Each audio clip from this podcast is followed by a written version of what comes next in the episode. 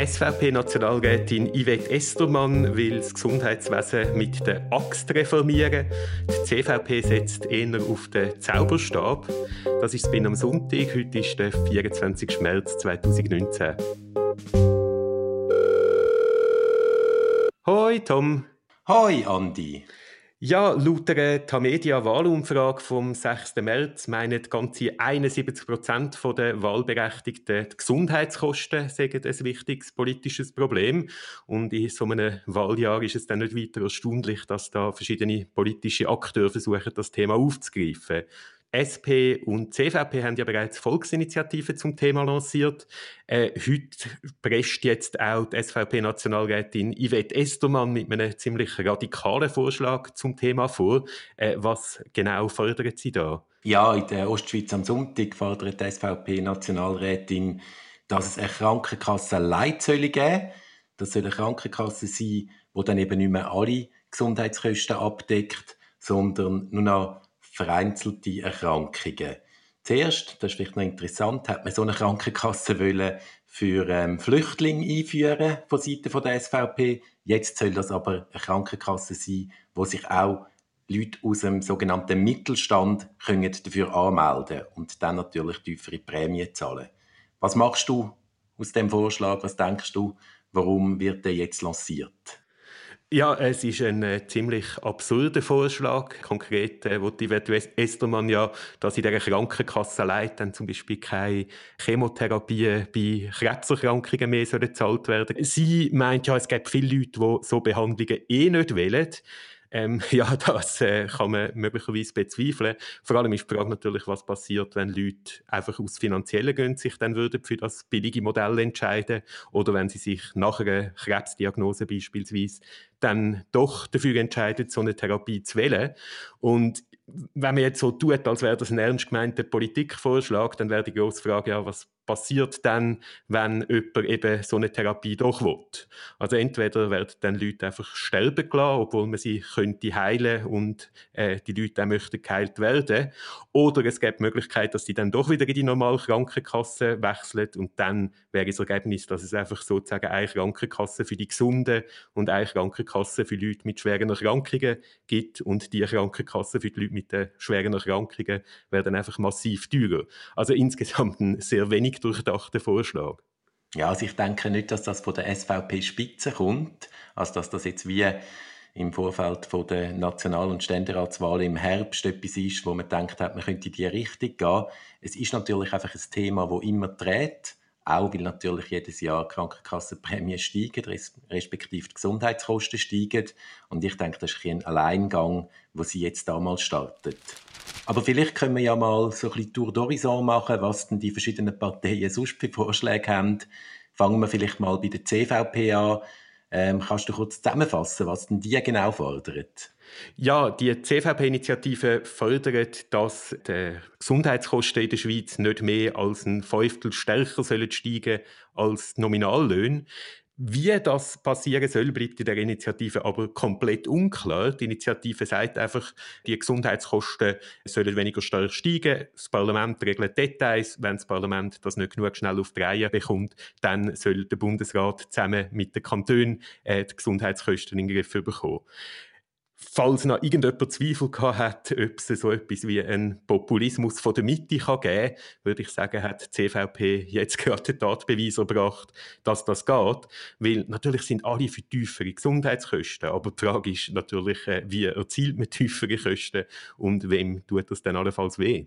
Es ist in dem Sinne ja interessant, dass niemand möchte sagen, wo man dann auf Behandlungen verzichten soll, aber alle finden, es darf nicht so schnell steigen, die Kosten. Siehst du den Ort, wo man könnte sparen könnte? Ja, es gibt sicher ein paar Orte, wo man ein bisschen könnte sparen. Ich meine, ein Bereich ist sicher der Pseudo-Wettbewerb unter den einzelnen Krankenkassen, wo ja bei der obligatorischen Grundversicherung eigentlich alle eh etwa die gleichen Leistungen müssen erbringen aber eben Geld ausgeben, um sich gegenseitig Versicherte abwerben.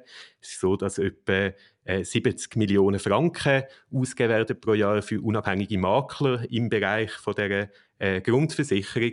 Da könnte man sicher ein bisschen etwas sparen, aber das ist natürlich ein sehr kleiner Posten im Vergleich zu den gesamten Gesundheitskosten, die 2016 bei etwa 80 Milliarden Franken gelegen sind. Also weniger als ein Prozent. Genau. Ein bisschen mehr Sparpotenzial gibt es dann vielleicht noch bei den äh, Parallelimport von Medikamenten, so dass insbesondere Generika in der Schweiz oft noch etwa 50 Prozent teurer sind als im äh, benachbarten Ausland. Da könnte man wahrscheinlich auch ein bisschen etwas einsparen.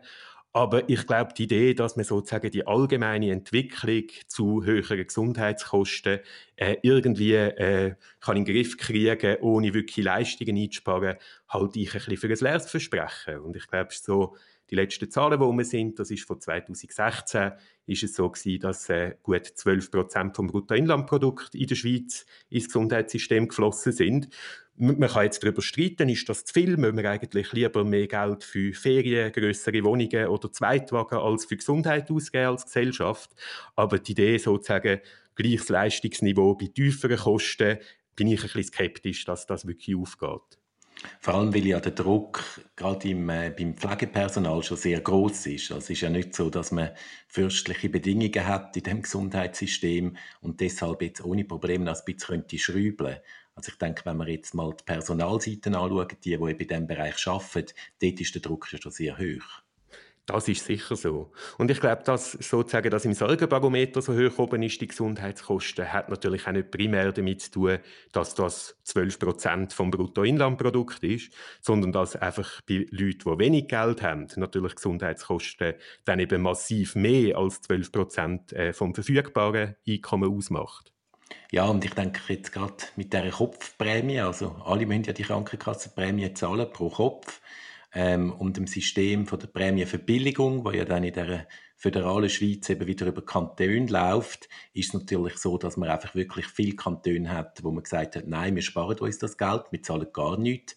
Leute, die es eigentlich bräuchten. Und da hat ja auch ein interessantes Bundesgerichtsurteil gegeben, wo ähm, die SP Kanton Luzern angestrebt hat, wo eben sagt, dass ähm, der Kanton Luzern viel zu wenig Geld eigentlich zur Verfügung stellt, um Leute zu unterstützen, die eben die Prämie eigentlich nicht mehr zahlen können. Genau, und bei diesen Prämienverbilligungen setzt ja dann auch die zweite Volksinitiative äh, an, wo im Moment äh, dafür Unterschriften gesammelt werden. Was genau ist da der Vorschlag bei der Initiative von der SP? Ja, die SP will einfach begrenzen, wie viel ähm, vom Haushaltseinkommen man für die Prämie muss berappen oder zahlen, sind ja dann keine Rappen. Ähm, und macht eigentlich mehr, macht weniger ähm, einen Vorschlag wie die CVP, wo es um sozusagen das, ähm, das Total der Ausgaben geht, sondern wo eben ansetzt bei der Frage von wer zahlt das eigentlich.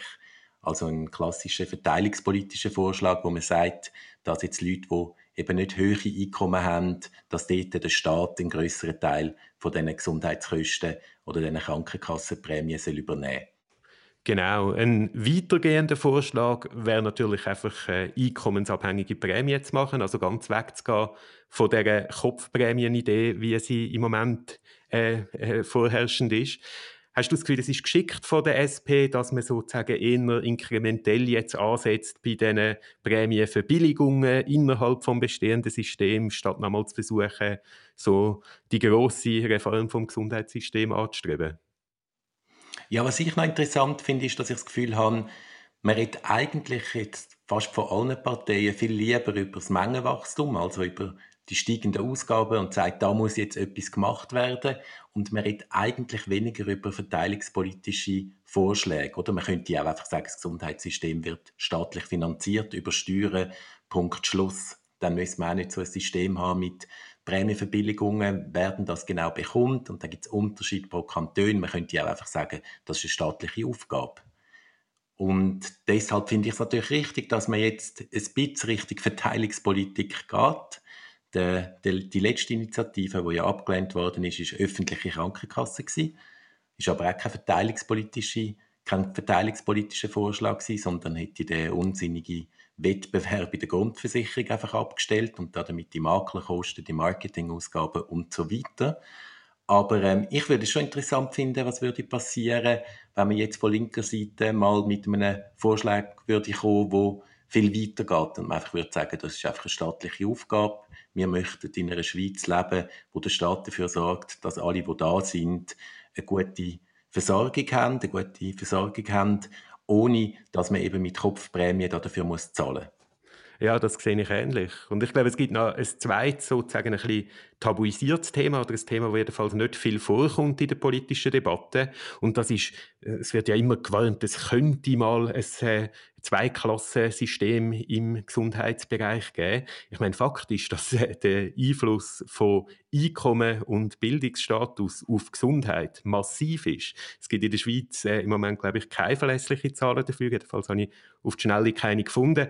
Aber es gibt für Deutschland Zahlen vom Robert Koch Institut, wo sagt, dass die mittlere Lebenserwartung bei Geburt in der höchsten Einkommensgruppe bei Männern satte 8,6 Jahre höher ist als bei Männern aus der niedrigsten Einkommensgruppe. Und bei Frauen ist der Unterschied auch immer nach 4,4 Jahren. Also wer reich ist, wird massiv älter, als wer arm ist.